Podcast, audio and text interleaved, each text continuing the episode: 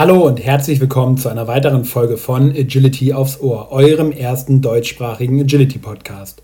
Hallo und herzlich willkommen zu einer weiteren Folge Blick über den Tellerrand.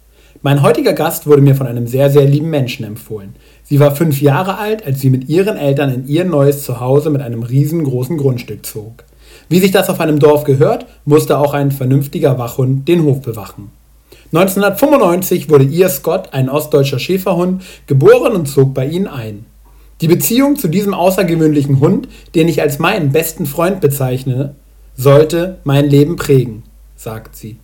Als Kind hat es sie eher genervt, zum Rettungshundetraining mitfahren und als Opfer für riesige Schäferhunde in schmutzigen Verstecken sitzen zu müssen. Aber, wie ihr weiteres Leben zeigt, war die Erfahrung nicht schlimm genug. Nach langem Betteln und Nerven schenkten ihr ihre Eltern mit 13 Jahren endlich ihren ersten eigenen Hund. Schäferhündin Banja. Leider konnte sie aufgrund einer schweren Idee keinen Hundesport mit ihr machen. Daher liegt Banja nun eben auf der Couch. Nach ihrem Auslandsjahr in den USA 2006-2007 brachte sie einen Tierheimhund mit nach Deutschland, ihren Diego. Zurück zu Hause suchte sie also einen Verein, in dem sie ihre BH mit ihrem Diego ablegen konnte. So kam sie zu einem SGSV Sportverein. Hier nahm man sich ihrer an und so lernte sie das ABC des IPO Hundesports. 2010 wurde dann ihr Malinois-Rüde Ole vom Holzhäuser Flur geboren. Ole und sie, das ist ein Team. Vom ersten Tag an trainierten die zwei und sprachen schnell dieselbe Sprache. So sollte der Erfolg nicht lange auf sich warten lassen. Neben inländischen erfolgreichen Wettkämpfen gewann sie und nun kommt's 2015 die FMBB Weltmeisterschaft. Mittlerweile züchtet sie zusammen mit ihrem Mann erfolgreich Malinois im Zwinger vom puren Leben. Das Wichtigste in ihrem Training ist, dass sie niemals vergessen möchte, warum sie das alles tut.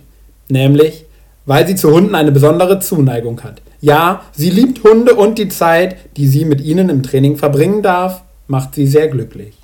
Sie möchte ihren Hund mit durchdachtem Training sowie einer durchdachten Zucht ein gesundes, erfülltes und glückliches Leben ermöglichen. Ich freue mich total, dass du hier heute im Podcast bist und uns alle ein bisschen mit in deine Welt nimmst. Hallo und vielen, vielen Dank für deine Zeit, Romy Meier. Hallo Jan. Cool, dass du heute da bist. Ich freue mich total auf das, was wir jetzt gleich von dir äh, zu hören bekommen. Oh, ich freue mich auch sehr. Ich bin sehr aufgeregt. Sehr cool. Vielleicht verrätst du uns als allererstes mal, aus welcher Hundesportart du kommst. Also ich komme aus dem IGP-Sport. Ähm, das hieß früher Schutzhundesport, dann hieß es mal IPO-Sport für internationale Prüfungsordnung und jetzt heißt es IGP-Sport, ähm, internationale Gebrauchshundeprüfung. So. Hm? Krass. Ich muss mal ein bisschen mit rein. Aus welchen Disziplinen besteht das Ganze? Wie sieht das aus? Was macht ihr da so? Also unser Sport besteht aus drei Disziplinen. Das ist A, die Fährte, B, Unterordnung und C, der Schutzdienst. Und ja, was machen wir da so? Fährtenarbeit ist Nasenarbeit vom Hund. Da muss er eine Menschenfährte suchen. Unterordnung ist alles, was Sitzplatz, Stehfuß, apportieren, voraus. Und Schutzdienst ist Revieren, einen Helfer, also einen Scheintäter finden, so ein bisschen angelehnt an, was früher mal Polizeiarbeit war. Okay, cool. Zoomen wir vielleicht der Reihe nach mal in die einzelnen Bereiche ein bisschen rein, ja. um ein bisschen näher zu verstehen. Fangen wir einfach mal mit A an, mit dem Fährten. Ähm, nimm uns mal exemplarisch mit in so eine Prüfung. Wie sieht so eine Fährtenprüfung dann aus? Also da läuft eine fremde Person, also jetzt mal von der höchsten Prüfungsstufe ausgegangen, ähm, über ein Gelände, verliert dort drei Gegenstände und läuft halt in Geraden und Winkeln dort lang. So, und der Hund wird nach einer Stunde Liegezeit, also die Fährte liegt dort eine Stunde, ähm, wird er dort angesetzt an der Spur und muss diese Spur halt sehr, sehr spurgetreu verfolgen und das Verlorene, die Gegenstände ähm, verweisen. Also dann dem Hundeführer anzeigen, hey, da ist was. Ja. Und das sollte halt sehr, sehr konzentriert sein momentan im gleichbleibenden Tempo. Der Hund sollte nicht die Fährte verlassen und sollte dabei sehr motiviert suchen. Also es ist auch nicht gewünscht, dass da jetzt ähm, na, ein Hund das aus irgendwelchen anderen Beweggründen macht als positiven. So. Hey, cool. Und das Ganze läuft über ein Punktesystem. Ihr startet mit einer vollen Punktzahl und pro Fehler werden Punkte abgezogen. Genau, richtig. Oder wenn man es anders betrachten will, pro Gerade, pro Winkel, pro Gegenstand, das was auf der Fährte liegt, gibt es Punkte einzusammeln. Oder also pro Sparte, die Fährte sind 100 Punkte, Unterordnung 100 und Schutzdienst 100. Das heißt, eine Prüfung hat insgesamt 300 Punkte. Okay, cool. Und gewonnen hat dann logischerweise der am Ende, der die meisten Punkte noch auf seinem Konto stehen hat. Genau. Okay. Zoomen wir ein bisschen in den Teil B rein. Du hast eben gesagt, das ist alles so mit Sitz, Platz, Steh, aber ein bisschen mehr ist da noch drin. Ja, also wir haben da im Gegensatz zum Obedience, also ich bin jetzt nicht so in der Szene, aber ein sehr festes Schema, was wir ablaufen müssen, was immer gleichbleibend ist. Also das ist die Freifolge, nennt man das, also das Fußlaufen, dann Sitz, Platz, Steh, apportieren ebene Erde, apportieren über eine 1 Meter Hürde und apportieren über die A-Wand, die 1,80 hoch ist, voraussenden mit hinlegen und dann noch die lange Ablage. Das sind unsere ja, Einheiten in der Unterordnung. Und darauf gibt es halt verschiedene Punkte, wie zum Beispiel Sitz sind ähm, fünf Punkte momentan, äh, Platz zehn, Steh zehn. Apportieren ist sehr hochwertig, also da hat man ebene Erde 10, A-Wand und Hürde 15, 15 jeweils.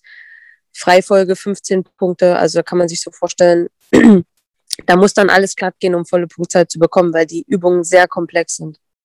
Krass. Wir gehen da gleich noch ein bisschen näher drauf ein, aber um das Ganze einmal kurz rund zu machen, lass uns mal eben kurz in die Abteilung C gucken, ähm, in den Schutzdienst. Was ist da die Anforderung an den Hund? Was ist die Anforderung an den Hund? Also, der Hund muss sechs Zelte revieren. Das heißt, er muss die absuchen, ob dort jemand hinter den Zelten sich versteckt. Und an Zelt 6 ist dann der Scheintäter. Den muss er, wenn er den findet, verbellen. Wenn der Hundeführer rantritt, wird er abgerufen von dem Helfer. Also wir nennen es Helfer, Scheintäter, ähm, Figurant, sagen manche. So, und dann geht, gehen die Beißhandlungen auf dem Platz los. Das heißt, es ist eine Arbeit, die variiert zwischen absolut hohen Trieblagen, wo der Hund halt von sich aus arbeiten muss, agieren muss und den fliehenden Figuranten beißen, also hm, wie sagt man, ja, stellen.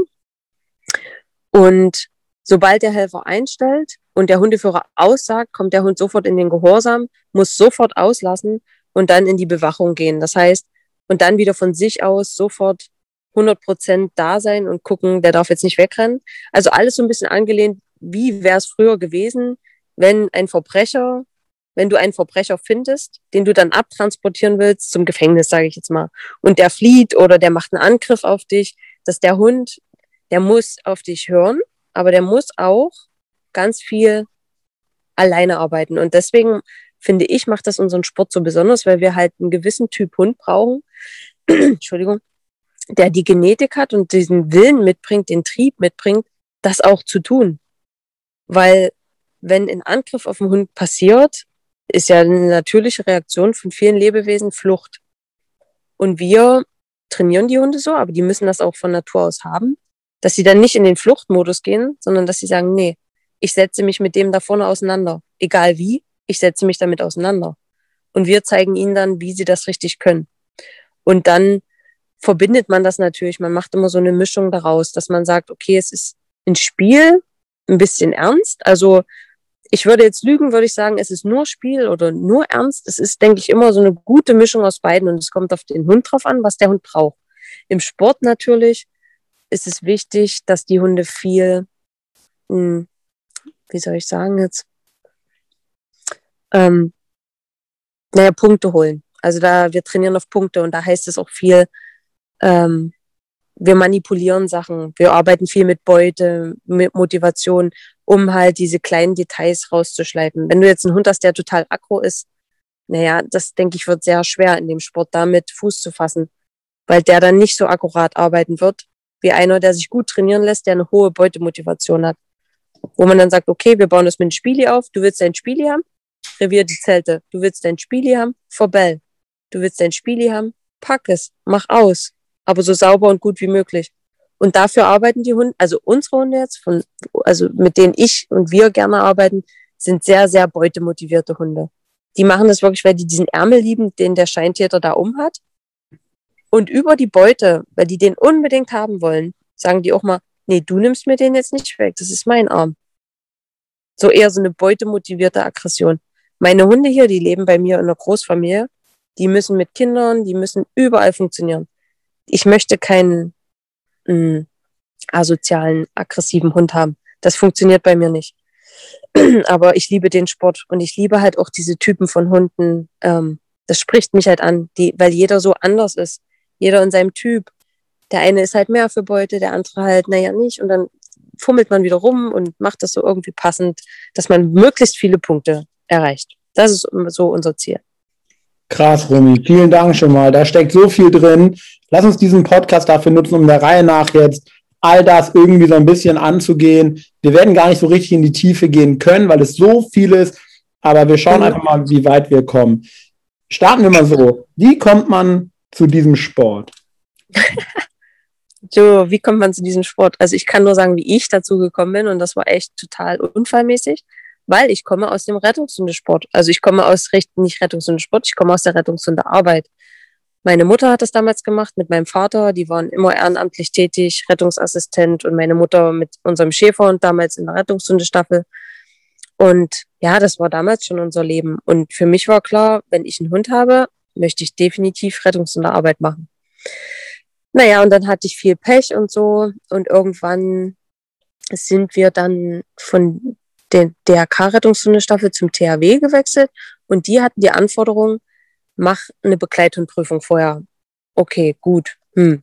Wo mache ich Begleithundprüfung? Was ist das überhaupt? Okay, such dir mal irgendeinen Hundeverein. Okay, gut, mache ich. Bin ich ins Nachbardorf gefahren, da wusste ich, da ist ein Hundeverein. Ja, hier, ich will Rettungshundearbeit machen. Ich will nur meine Begleithundprüfung machen, dann bin ich hier auch schleunigst wieder weg. Und die so, okay, ja, alles klar. Und damals hatte ich noch so ein Tierheimmischling. Ähm, da wurde ich so belächelt, ja, hier Rettungshundestaffel, Tierheimmischling, alles klar. Hm. Na gut. Und dann habe ich mir so die Trainings angeguckt und dann war ich fasziniert. Da habe ich die Schutzhunde gesehen, da habe ich Mallis gesehen, Schäferhunde. Und das, da dachte ich mir, was? Hunde können so funktionieren? ist ja irre. Ich hatte das vorher noch nie gesehen. Ich wurde in den Sport nie eingeführt und ich kannte das auch immer so. Bei den Rettungshundeleuten war das auch so Schubladendenken. Nee, mit den Schutzhundeleuten wollen wir nichts zu tun haben. Und, und so bin ich da auch hingegangen und habe gesagt, hier mit euch will ich eigentlich nichts zu tun haben. Ich will hier meine BH machen und dann bin ich weg. Ja, und ich bin dann aber nicht mehr gegangen. Also ich habe dann gesagt, Mensch, das, finde ich richtig cool. Ich probiere das jetzt auch. Und dann hat mich das so gereizt, dann habe ich mit meinem Mischlingshund da die Begleithund ein paar Mal gemacht, Pferdenprüfung gemacht und habe dann gesagt so, weil der hat halt nicht so diesen Trieb mitgehabt für den Schutzdienst, der hat alles für mich gemacht, so für den Arm, aber ja, es war schwer. Ich hatte es echt schwer. So, und dann habe ich gedacht, mein nächster Hund wird definitiv so ein richtiger Arbeitshund, also ein Mali oder irgendwas. Aber Malis, da hatte ich immer so die Abneigung, weil ich hatte da nur so ein paar gesehen und die waren übelst hässlich, übelst nervig, einfach nur furchtbar. Und da habe ich gesagt, ach nee, dann lieber doch lieber einen deutschen Schäfer. Und so, und dann kam es aber, wie es kommen musste, irgendwie, da hatte mein Trainer dann gesagt, hier, Romy, es wird Zeit, du brauchst mal einen Hund. Ich sage, ja, ich weiß, ich brauche einen Hund, aber äh, ich studiere, ich habe jetzt auch nicht so das Geld und ja, und habe mich da halt so mit meinem Mischling weiter beschäftigt. Und dann sagt er, hier, ein paar Orte weiter ist eine Züchterin, die hat gerade einen Wurf liegen. Pass auf, ich rufe die jetzt mal an. Okay, gut, angerufen.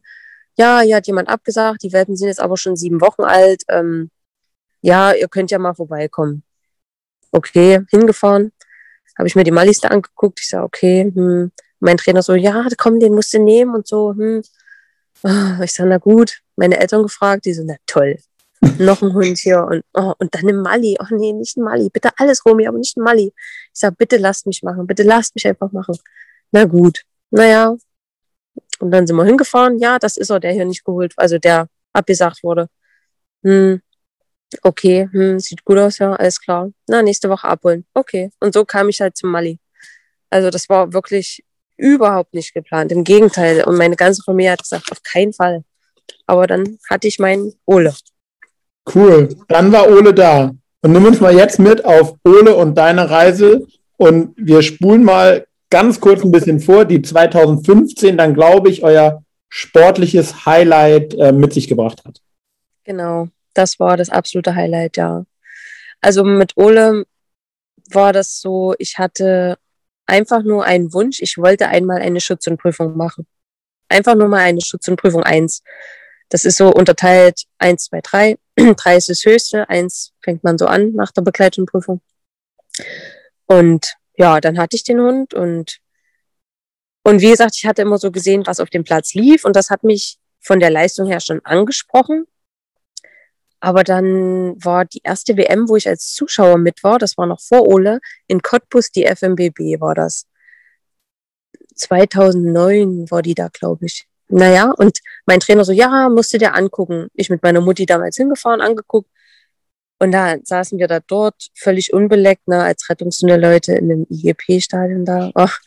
Und dann lief dort die Mia Skox da ein in der Unterordnung.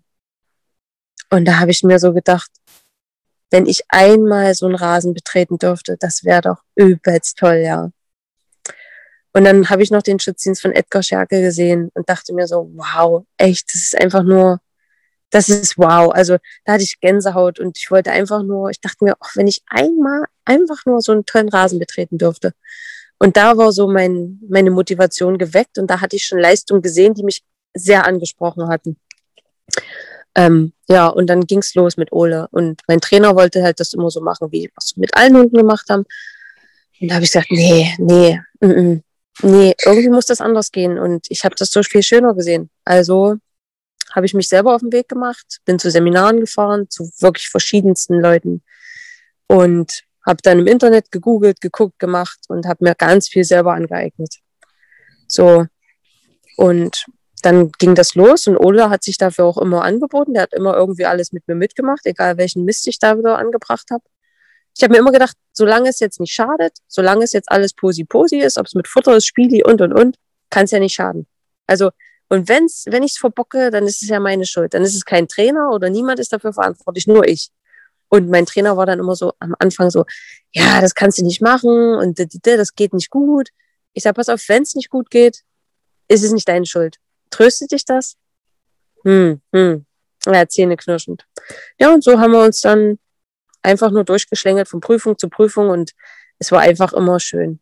Mit dem Hund war es toll und wir haben uns so weiterentwickelt und auf unserem Weg viele Leute kennengelernt, die absolut wertvoll sind, die uns immer weitergebracht haben. Und ich denke, in dem Sport oder in jedem Sport, ohne Team bist du nichts. Und ich hatte das Glück, ich habe die Leute ge gefunden, weltweit gefunden, wo es einfach funktioniert hat. Und nur wir als Team haben das dann 15 geschafft. Nicht nur Ole, nicht nur ich, nicht nur wir zwei, nein, alle rundherum. Ob es dann mein, mein Mann ist, Alex, den ich kennengelernt habe, mein Trainer, Doug, meine Freundinnen, die dann immer da sind, wenn ich die unterstützend brauche. Das spielt alles mit rein. Alleine geht's nicht. Cool, sehr, sehr cool. Ähm, nimm uns ein bisschen mit und ähm, erklär unseren Zuhörern eben kurz, was die FMBB ist. Die FMEB ist die Weltmeisterschaft der Malinois, also der belgischen Schäferhunde, sage ich mal so, nicht Malinois, ist Quatsch. Und FMBB gibt's Agility, da gibt's Obedience, es gibt Show, es gibt Canicross mittlerweile, alle Sparten, die es so, alle Hundesportarten, die es gibt. Und natürlich IGP. Und IGP ist da so ein bisschen das Hauptfeld, weil man einen kompletten Durchgang hat in Pferdeunterordnung Schutzdienst. Und das sind meistens so um die 120 Hunde von allen Ländern der Welt. Und dann am Sonntag gibt's wie so ein Stechen, also wie im Reitsport. Da kommen dann die besten 20 und treten nochmal gegeneinander an in Unterordnung und Schutzdienst. Und das wird halt Sonntag nochmal so dieses Highlight dieser ganzen Veranstaltung, die über die ganze Woche geht, wo alle halt, die ganzen Agi-Leute, Obi-Leute, alle sitzen sie dann im Stadion und gucken auf das Stechen im IGP-Sport. Und da fängt es halt früh an, Platz 20 gegen 19, dann 18, 17 und ganz zum Schluss kommt halt Platz 2 gegen 1. Die, die halt die besten Punkte hatten aus dem, so nennen wir das, World Cup, kommen dann Sonntag in den Super Cup. Und das trennt nochmal die Spreu vom Weizen, weil alle Hundesportler werden das wissen. Einmal eine Leistung abzurufen auf einer Veranstaltung und Glück zu haben und gute Punkte zu erzielen, das ist das eine. Aber am Folgetag nochmal identisch gut zu sein, das ist schwer. Und das zeigt halt für mich, welches Training ist das solideste, das wertvollste. Und nur die Besten werden dann zum Schluss mit dem besten Training da vorne stehen. Das macht für mich die FMBB zu der ganz besonderen Veranstaltung. Hat keine andere IGP-Veranstaltung sonst. Sehr, sehr cool. Ich habe jetzt schon Bock, mir sowas mal anzugucken, nur von dem, was du gesagt hast. Ja. Oh. Äh, lass uns aber mal bevor wir ins Jahr 2015 gehen, ins Jahr 2014 gehen, da durftest du das erste mhm. Mal dort starten. Nein, da bin ich zur FCI-WM. Das ist alle Rassen. Also da können Schäferhunde gegen Riesenschnauzer, gegen Mallis, alles darf da gegeneinander antreten. Da war ich in Schweden schon, ja, ein halbes Jahr vorher. Genau. Okay. Und lief eher suboptimal.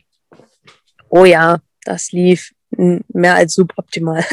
Also wir sind nach Schweden gepilgert, meine Familie mit, meine Freunde, Unterstützer und total happy und motiviert und ja, und nach Hause gefahren sind wir mit hängenden Köpfen und haben gedacht, was haben wir eigentlich überhaupt richtig gemacht? Also unser Training muss so kacke sein. Wir haben alles hinterfragt, ja, alles. Und wir waren dann wirklich so, also Alex, mein Mann und ich, auf Null. Und haben gesagt, äh, das war gerade wirklich so unterirdisch, was er da gezeigt hat. Wir müssen, wir müssen alles überdenken. Und ich hatte dann mittlerweile auch so eine Blockade im Kopf bekommen, weil das, die, gerade die Fährte, das war so, der Ola hat es immer super gemacht im Training und das war toll. Und der lief dort los und es war eine megamäßig schwerer Acker mit Stroh und trocken und windig und vor mir sind drei Hunde durchgefallen und dann kam ich und der Hund lief los wie am Schnürchen. Es war einfach Sahne. Und dann dachte ich mir, kurz vorm letzten Winkel so geil, das Ding ist schon in der Kiste. Und der Hund kommt an den letzten Winkel, also kurz vorm Schluss, hebt den Kopf hoch, dreht sich zu mir um und gibt auf. So richtig, so, lass uns jetzt nach Hause fahren, ich bin fertig. Und da habe ich so gesagt, hä? Und dieses Bild ging mir nicht mehr aus dem Kopf. Wie kann mein Hund dort aufgeben? Und der Richter kam zu mir und hat gesagt, du warst bis jetzt hier die beste Fährte. Hätte der jetzt die letzten zehn Meter noch genommen, hätte ich dir heute 98 Punkte gegeben. Bis dahin hatte ich fast nichts auszusetzen. Und da bin ich, habe ich wirklich so die Leine genommen, habe zu meinem Mann gesagt, also Alex damals, ich sage, bitte nimm den jetzt weg. Ich muss hier erstmal durchatmen. Ich weiß das gerade gar nicht einzuschätzen. Was ist das? Und so bin ich da halt auch weggefahren. Und das Bild hat sich eingebrannt und da hatte ich immer so eine Blockade. Schon wenn ich zum Training, zur Pferde gegangen bin, habe ich gar keinen Bock mehr gehabt. Ich dachte, wofür? Ist doch kacke dann Hilfe gesucht. Oh, und es hat eigentlich irgendwie, habe ich den Hund immer nur gesehen, der wurde immer schlechter. Und vor der FMBB, fünf Wochen vorher, kam dann mein guter Trainer, guter Freund Douglas aus Amerika zu uns, um uns zu unterstützen. Und der kam mir an, hat gesagt, komm, Pferden gehen. Und dann sind wir von der Pferde gekommen und der hat gesagt, Romy, willst du mich hier veräppeln? Was hast du gemacht? Du hast den Hund fast kaputt gemacht der hat gar keinen Bock mehr gehabt, wirklich. Ich habe den jetzt nicht geschlagen, nix auf der Fährte. Der hat einfach keine Lust mehr gehabt. Ich habe den behandelt wie ein Erstklässler und nee, wie ein Kindergartenkind, obwohl der schon Doktortitel hatte. Ich habe dann wirklich bei Null angefangen und nochmal mit Futter und die, na, der sagt, Rumi, also der Hund, den kotzt das an. Und da haben wir innerhalb von fünf Wochen einfach nur Vollgas gegeben auf der Fährte, damit wir den in die Spur kriegen. Ja, und dann wurde das, also das klingt jetzt makaber, was wir dort reingesteckt haben, auch noch so toll belohnt, dass wir gar gewonnen haben. Der ist da mit 99 Punkten aus der Fährte gekommen zur FMBB. Fehler, also war mega. Und allein das, das war unsere erste Disziplin. Ich sage zu Alex, egal was jetzt in B und C kommt, das ist schon für mich gerettet, die Veranstaltung, dass der die Fährte einfach so gut gemacht hat. Dass wir es geschafft haben, innerhalb kürzester Zeit den Hund wieder auf 100 Prozent zu fahren ja. Krass. Und, ja, das jetzt so zu, das war 14 zu 15, dieser Riesensprung. Weil der hat ja auf so vielen Veranstaltungen vorher immer toll gesucht, ne? Und ich war dann so eingefahren in meinem Training und dass ich selber einfach versaut habe. Unfassbar. Und da habe ich mich wirklich in dem halben Jahr dann auch, weil ich so eine Kopfblockade hatte, bin ich zu so einem Sportpsychologen gegangen.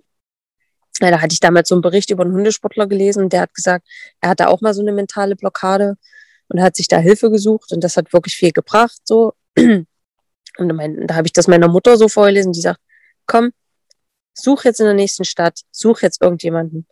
Und dann habe ich das gemacht und dann habe ich jemanden gefunden, der mit mir mental gearbeitet hat. So ein richtig alter Herr, über 70, Doktor in Sportpsychologie und der hat mich nochmal richtig zur Wasser gerufen, ähm, so dass ich mich auch wirklich mental gestrafft habe und nicht in irgendwie so ein Selbstmitleidsding, so, äh, ich kann's nicht, ich schaff's nicht und äh, nee, m -m, gab's dort nicht. Sofort, puff. Also das war nochmal, auch nochmal richtig hilfreich, dass man sich mental vor solchen Veranstaltungen richtig gut vorbereitet. Dass du wirklich auch das abrufen kannst, was du so lange trainiert hast. Krass, was da alles drinsteckt. Mega. Würdest du rückblickend sagen, dass du all diese Erfahrung gebraucht hast, um 2015 so erfolgreich sein zu können? Ja, bestimmt. Das ist ja auch immer alles, es sollte alles so sein. Im Nachhinein, nach Schweden, nach der ersten WM, war ich natürlich traurig. Und dann sage ich mir, hätte ich das nicht gehabt, dann wäre ich vielleicht nie dorthin gekommen, 15. Weil 2015 klingt jetzt blöd. Diese FCI-WM hat nur einen Durchgang. 2015 die zwei Durchgänge hintereinander und mein Hund hat eins zu eins alles so abgerufen wie im ersten Durchgang. Da habe ich mir gedacht, nee, wir wurden mehr als belohnt für die ganze Arbeit, die wir da reingesteckt haben. Das war es mehr als wert. Und das, ja, das gehört zu meinem Werdegang dazu. Ohne 14 wäre ich 15 nicht dort gewesen, das stimmt. Krass, jetzt hast du eben schon gesagt, in A habt ihr 99 abgeholt. Wie ging es dann in B und C weiter? Mhm. Also in Schweden nochmal zurückblickend war A und C die richtige schlimme Disziplin, wo Ole völlig aus dem Ruder gelaufen ist und B war immer sehr solide. Also Unterordnung war so mit Ole die Paradedisziplin. Das hat er immer abgerufen. Das, hat, das haben wir geliebt. So, A war wackelig, das hat man dann hinter uns. Und wir wussten, im Stechen kommt ja nochmal B und C. B haben wir keine Sorgen gehabt. Und C haben wir auch nochmal komplett umtrainiert. Da hat Alex ja nach Schweden gesagt, so Romy, wir müssen ja grundlegend alles ändern. Und dann haben wir den komplett auf Null nochmal aufgebaut. Wirklich, also Blut, Schweiß und Tränen.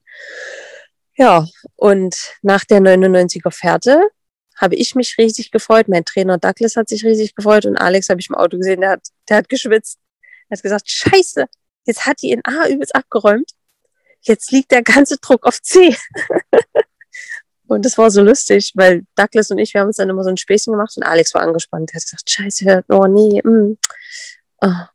Und nee, der hat in C ein ganz solides Ding gemacht und Sonntag auch wieder ein ganz solides Ding. Also das war, äh, ja, war einfach gut.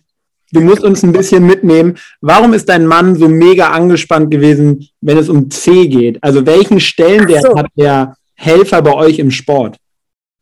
Also du brauchst unbedingt einen Figuranten, wenn du auf so eine Meisterschaften gehen willst oder auch im Aufbau des Hundes, weil du kannst viel vorarbeiten mit Spielzeug, mit Ärmeln kann man sich alles selber kaufen, kann man alles selber und Bällen trainieren. Aber dann zur Prüfung hast du ja einen fremden Helfer vor dir. Und dann muss der Hund das an einem Fremden machen. So. Und da brauchst du halt auch in deinem Training immer jemanden, der da mit dir trainiert. Und ich habe halt das Glück, dass ich Alex habe. Wir bauen die Hunde auf. Und wenn es dann soweit ist, dass die Hunde fertig sind und ihre Prüfung haben und vor der Meisterschaft stehen, dann brauchen wir natürlich Unterstützung von außen, also wieder befreundete Helfer, die dann zu uns kommen oder zu denen wir fahren, wo wir sagen, okay, jetzt münzen wir das alles auf die fremden Helfer. Und zur Meisterschaft hat man ja dann nochmal ganz fremde Helfer. Und wenn man den Hund halt komplett neu umtrainiert und man fährt dann auf eine WM mit neuen Helfern, im ersten Teil sind zwei also man hat immer im Schutzdienst zwei Helfer. Und dann, also der erste Durchgang haben wir ja zwei neue Helfer und im zweiten nochmal zwei Helfer. Ah, da ist schon, das ist ja Alex seine Disziplin, wo er, sage ich mal, die Richtung angibt, wie wir es aufbauen so. Da war natürlich der Druck auf ihm, dass er sagt, okay, A hat geklappt, B hat geklappt, jetzt muss C klappen. Uh. Und C hat wunderbar geklappt. Also das war gut. Sehr cool. Dann war dieser erste Durchgang durch und ihr habt gesehen, okay, es scheint hier irgendwie zu funktionieren. Wie viele Chancen rechnet man sich dann für diesen zweiten Durchgang aus? Oh, das war lustig, ja. Also dazu habe ich wirklich eine Geschichte meines Lebens zu erzählen.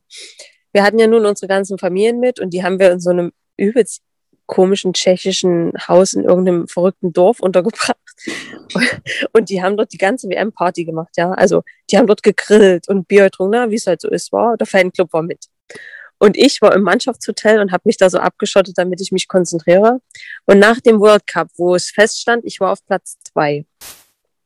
Ich war kurz hinter der Eins.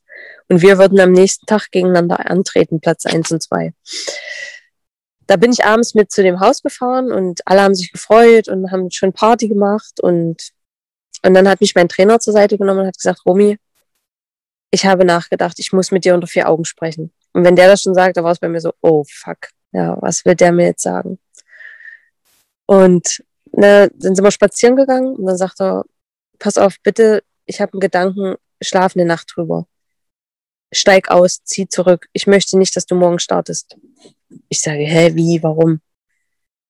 Der sagt, so weit wie wir jetzt gekommen sind, auf Platz zwei im World Cup zu stehen, wer weiß, was morgen passiert. Sollte der Hund sich verletzen, solltest du den da runtertragen müssen vom Feld, ähm, dann wirst du dir nie wieder in die Augen schauen können.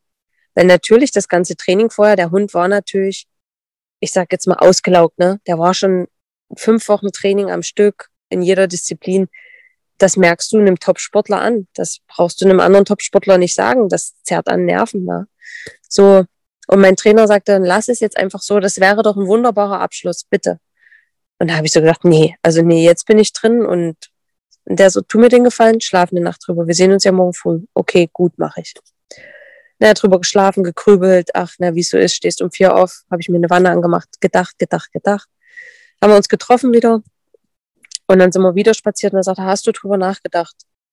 Ich sage, ja, ich habe drüber nachgedacht. Ich möchte jetzt starten. Ich, ich merke das, ich weiß das, es ist das Richtige. Der sagte, bitte tu mir den Gefallen, ich bin dein bester Freund, bitte tu mir den Gefallen, mach's nicht, mach's für mich mach's nicht. Dann habe ich gesagt, nein, Doug, ich, ich muss starten. Er sagte, pass auf, wir machen jetzt einen Deal. Und da standen wir an so einer Waldlichtung auf einer Wiese. wir machen einen Deal. Solltest du jetzt ein vierblättriges Kleeblatt auf dieser Wiese finden, dann startest du. Findest du das nicht, dann ziehst du jetzt zurück. Ich sage, okay, Deal. Ich habe nur runtergeguckt und ich habe drei vierblättrige Kleeblätter gefunden, ohne Quatsch und habe gesagt, Doug, ich muss starten. Wir sind in das Stadion gefahren, eine Stunde vorher, fertig gemacht, gestartet, haushoch gewonnen. Und das war halt so, wir sind dann nach Hause gefahren von der Veranstaltung, wir konnten das nicht fassen. Wir saßen wirklich stundenlang still in dem Auto, weil jeder von uns so, äh, ist das jetzt wahr? War das jetzt wirklich wahr, was jetzt passiert ist? Und dann halt auch diese, diese Kleeblatt-Story. Viele denken immer, ich spinne mir da einen an, aber nee, das ist wirklich so. Und ich habe wirklich das Talent, ich finde auf jeder blöden Wiese irgendein Kleeblatt. Ein vierblättriges. Also, ja. Sehr, sehr cool. Mega Geschichte. Gefällt mir total gut. Also, wenn ich ab jetzt mal Glück brauche, nehme ich dich einfach mit und dann läuft. Ja. Ich habe auch schon überlegt, mir das mal tätowieren zu lassen. Ich habe noch kein Tattoo, aber ich habe gesagt, bevor ich sterbe, lasse ich mich tätowieren. So ein Kleeblatt, das würde mich schon sehr daran erinnern, an diesen schönen Moment. Und wir wollten heute ja mal ein paar Schubladen und ein paar Klischees äh, hier bedienen. Haben nicht alle IGP-Sportler Tattoo? ah, das kann ich nicht so genau sagen. Ich habe noch nicht mit jedem geschlafen. Tag, zweites Klischee direkt hinterher. Sehr gut. Aber lass uns da mal wirklich kurz ein bisschen ernsthaft reinschauen. Ähm, ist schon eine Männerdomäne das Ganze, oder?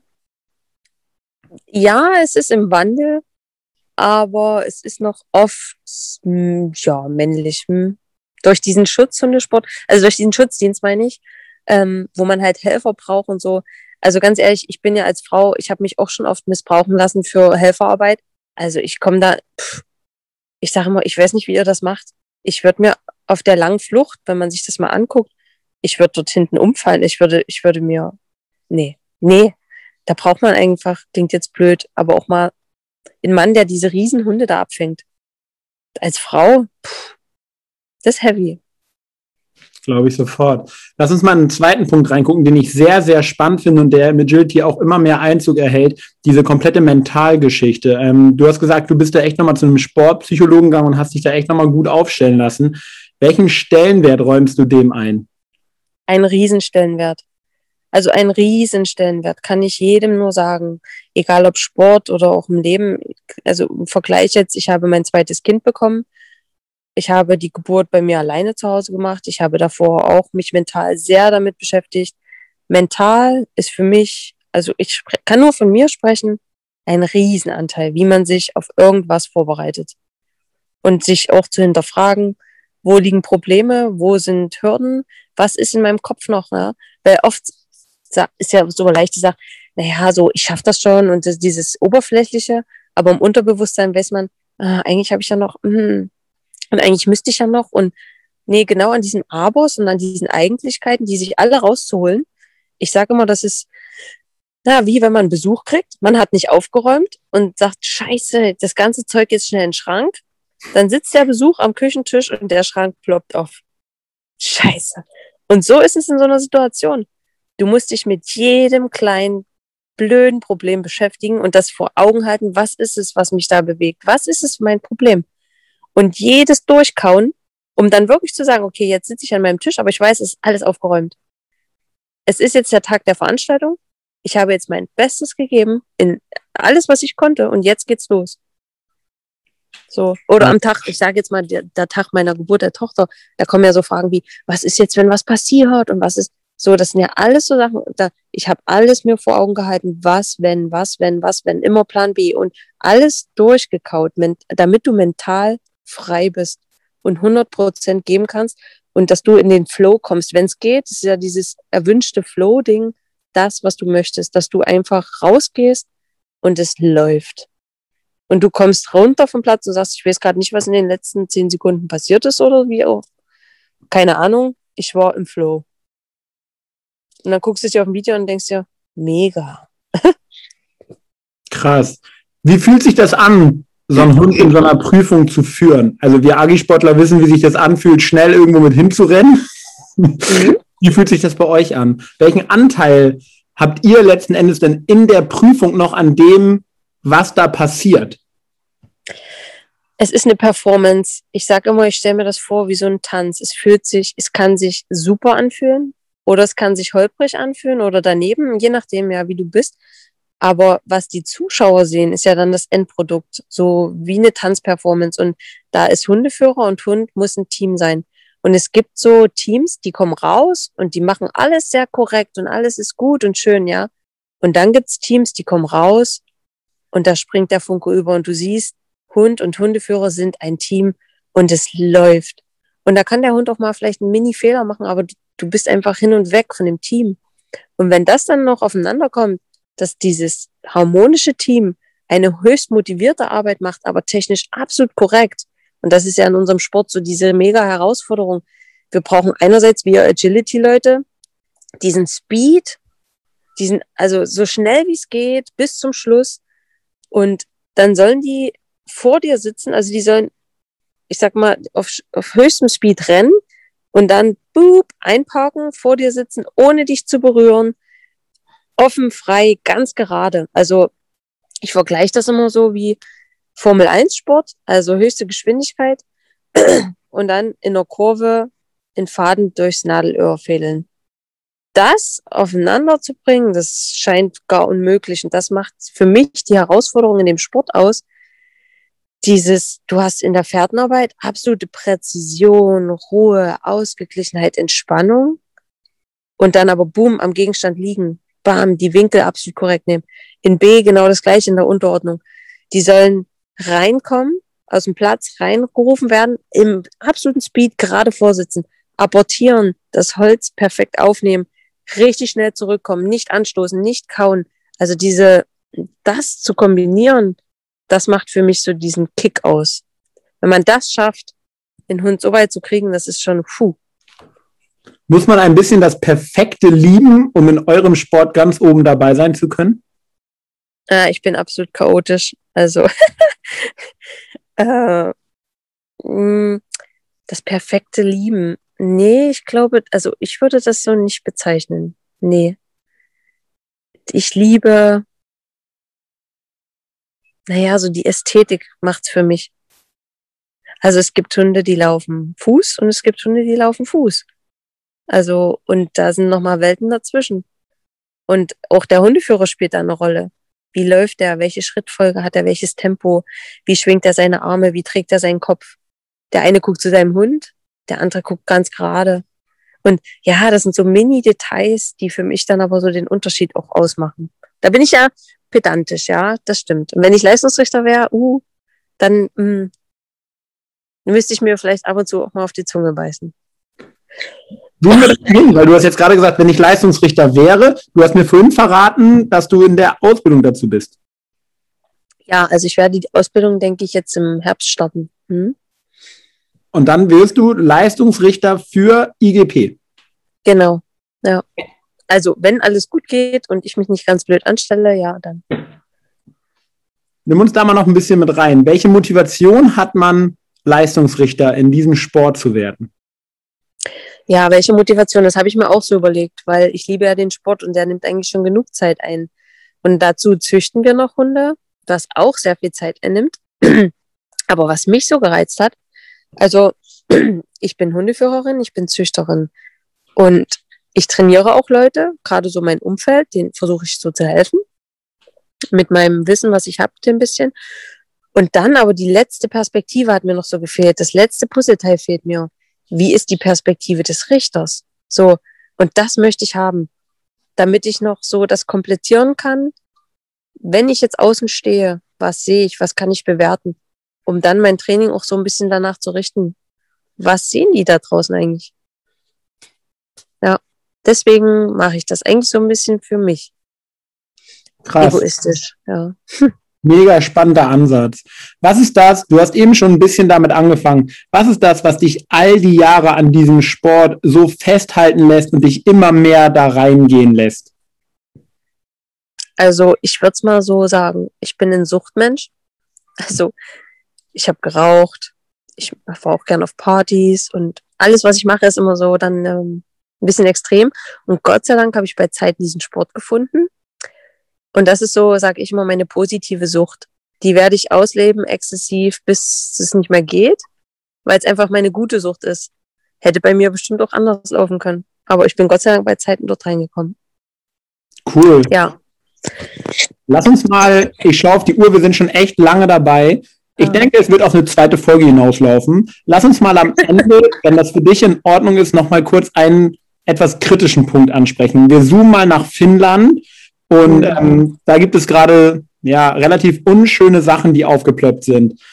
Warum assoziieren so viele Leute euren Sport oder warum assoziieren so viele Leute so viel Negatives mit eurem Sport? Oh, das ist eine gute Frage, Jan. Das ist eine gute Frage, ja. Das ist auch schwierig für mich zu beantworten. Es ist, glaube ich, dieses typische Schubladendenken.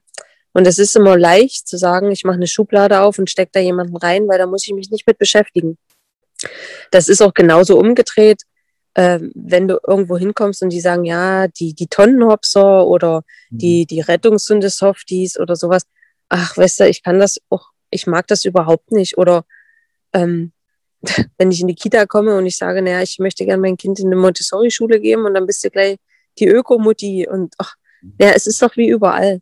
Es ist schnell eine Schublade geöffnet und geschlossen. Ich lehne das für mich so ein bisschen ab. Ich denke, niemand ist davon befreit. Und es ist, steckt tief in uns drinne, so ein gewisses Schubladendenken. Aber ich wünsche mir wirklich, das ist immer mein großer Wunsch, egal was es ist, dass man den Respekt voreinander bewahrt. Egal wo das ist. Und gerade bei uns jetzt im Hundesport gesprochen, ich habe Respekt vor jedem, der irgendwas sportlich mit seinem Hund macht.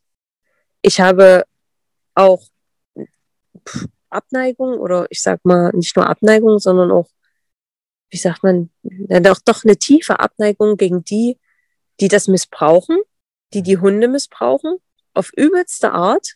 Da, da, da rede ich auch nicht drum rum. Aber da denke ich, gibt's, das gibt's nicht nur im IGP-Sport. Es gibt's überall. Ähm, ich sag mal, wir sind auch Jäger. Da gibt's die Jäger, die pff, die sind echt gewissenslos, ja.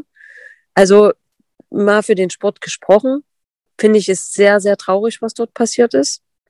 Ist natürlich unschuldig zu sehen, aber dass dort jetzt gleich die Schublade geöffnet wird und dieser Sport verboten wird und ich denke, der Sport hat, hilft vielen Leuten, hilft vielen Hunden und kann viel Gutes machen. Dass das damit gekappt wird, ist, finde ich, sehr traurig. Das macht mich, hat mich sehr lange sehr betroffen gemacht, wirklich. Es war zu meinem Geburtstag, da bin ich erstmal Stunden spazieren gegangen, weil ich mir dachte, wo leben wir? Und dann diese Art und Weise, weißt du? Ich finde, da werden jetzt schwarze Schafe gesucht, die da Trainer sind, die da ein Seminar gehalten haben oder, oder, oder.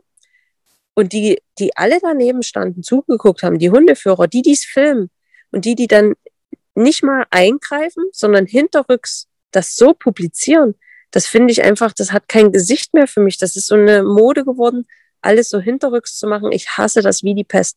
Wenn ich mit jemandem ein Problem habe, mit einem Sport, mit einem Menschen, dann gehe ich dorthin, dann spreche ich das an, direkt. Und ich filme das nicht. Und wenn derjenige dann sich gar nicht darauf einlässt, Natürlich kann man dann mal sagen, na, hallo. Aber die Art und Weise, das finde ich noch viel schlimmer. Dieser Umgang unter uns Menschen ist das Erste, was mich richtig stört. Diese Respektlosigkeit. Egal wer es ist. Und wir, jeder hat doch irgendeinen Beweggrund für irgendwas. Kann man da nicht mal aufs Menschliche gehen und erstmal, erstmal bitte mit dem Menschen reden? Das finde ich so, das geht vielen völlig abhanden. Romy, ist mir egal. Ist mir egal, welcher Sport. Hm. Entschuldigung, tut mir leid, Jan. Hm? Mega, bist du krass. Vielen, vielen Dank für diese Worte, wirklich. Und ich hoffe so sehr, nein, erstmal anders. Ich bin so dankbar, dass du diesen Sport hier in diesem Podcast vorgestellt hast. Ähm, wir beide kannten uns vorher nicht und das, was du gerade jetzt am Ende, den Rest will ich nicht schmälern, aber gerade das, was du jetzt am Ende gesagt hast, ich glaube, wir können das eins zu eins ins Agility in jede andere Hundesportart in, in unser Miteinander übertragen. Brutal wertvoll. Wenn wir an der Stelle wünsch dir was spielen würden, was würdest du dir wünschen für euren Sport? Ich habe mir ja schon über die Frage insgeheim Gedanken gemacht, Jan, weil ich wusste, die wirst du mir stellen. Wenn ich mir was wünschen könnte, hm, dann wünsche ich mir wirklich, dass, dass wir ja, zusammenhalten und dass auch die die Entscheidungen tragen können, also die da oben Ah, nee, eigentlich alle. Das ist so schwer zu sagen. Ich, ich, ich, ich kann die Frage gerade nicht beantworten. Ich wünsche mir, dass dieser Sport überlebt, weil das mein mhm. absoluter Lieblingssport ist, weil es mein Sport ist. Und ich würde das so traurig finden, wenn das kaputt gemacht wird durch einen Trend. Und ich finde, durch einen sehr falschen Trend. Wie ich gerade gesagt habe, dass das Zwischenmenschliche das eigentlich kaputt macht. Ja, sehr, sehr krass. Kann ich total nachvollziehen. Wenn ich nur eine Sekunde daran denke, dass Agility verboten werden könnte. Ja, also unvorstellbar eigentlich dieser Gedanke. Richtig krass. Ja, und ich finde, es gibt ja auch gute Ansätze, wie man vielleicht anders mit dieser ganzen Thematik umgeht. Diese Verbote, Verbote, Verbote. Man hört immer nur Verbote und Einschränkungen. Wenn du das nicht machst, dann darfst du das nicht. Wenn du nicht geimpft bist, darfst du das nicht. Es kotzt mich einfach an. Können wir das nicht einfach als alles so eine Wahl hinstellen. Und ich finde es gut, wenn man so Ansätze bringt wie, äh, wenn man jetzt einen Hund hat, dass man gewisse Kurse vielleicht mit dem kriegt oder dass er nicht einen Schein macht, aber irgendwas machen kann, damit man die Leute allgemein noch ein bisschen besser bildet oder dass die, die die Bildung machen, was so Hundetrainings anbelangt, da auch mit offeneren Karten spielen. Aber das ist ja die Gesetzgebung, die das auch nicht zulässt. Das macht ja alles so schwer. Krass. Hm. Romy, nochmal vielen, vielen Dank für das, was du hier mit uns geteilt hast. Und ich glaube, dass du wirklich eine Lanze gebrochen hast. Und ähm, ich hoffe, dass wir ganz, ganz viele hier mitnehmen konnten. Und alle, die irgendwie Bock haben, sich ein bisschen mehr über das zu informieren, was du machst, wir packen deine Homepage unten in die Beschreibung und ich lade echt jeden ein, da mal drauf zu klicken. Ihr habt Videos vom Training, von Prüfungen, ähm, ihr habt alles auf eurer Seite und zeigt das sehr, sehr cool, was mit Hunden möglich ist ich habe zu jeder Sekunde hier gespürt, wie sehr du das liebst und wie sehr du für das brennst, was du da machen darfst. Ähm, und ich glaube, ich kann das eins zu eins auf mich in meinem Sport übertragen. Und ähm, ja, vielen, vielen Dank, dass du hier heute ähm, so coole Sachen preisgegeben hast. Mega. Vielen Dank, Jan. Das freut mich sehr, dass es vielleicht ein bisschen anspricht. Mich total und ich hoffe, dass wir ein paar mitnehmen können. Ganz am Ende haben wir immer noch kurze Frage, kurze Antwort. Ich gebe was vor, nicht lange drüber nachdenken, einfach rausballern, was in deinem Kopf ist. Okay, ich gebe mir Mühe. Sehr gut. Hundesport ist für mich meine gute Sucht. Meine Lieblingsübung im Hundesport. Chillen mit meinem Hund nach der Fährte. Auf der Wiese. Hm. Mein Hund, meine Hunde sind für mich. Meine Kinder mit Fell. Der wichtigste Satz, den ich je im Training gehört habe. Im Hundesport geht es nicht um Leben und Tod, es geht um viel mehr. du hast. Großartig eure geliebte Sportart wird sich in Deutschland in den nächsten fünf Jahren? Hm. Ich hoffe, am Leben erhalten. Und ganz am Ende, was ich gerne jedem Zuhörer noch mit auf den Weg geben würde. Hm. Bleibt offen, schaut euch Sachen an und verurteilt nicht. Krass. Romy, nochmal vielen, vielen, vielen, vielen, vielen, vielen Dank. Wirklich, es war großartig. Vielen Dank, Jan. War auch cool, mal mit dir zu quatschen, so über Agility. Also wenn ich IGP-Sport nicht mehr mache, dann komme ich zu euch. Und wie gesagt, wenn, wenn ich keine Agility mehr mache, dann komme ich zu euch. cool. Vielen Dank. Ich wünsche dir noch einen schönen Abend. Danke, Jan. Dir auch. Ciao. Ciao. Música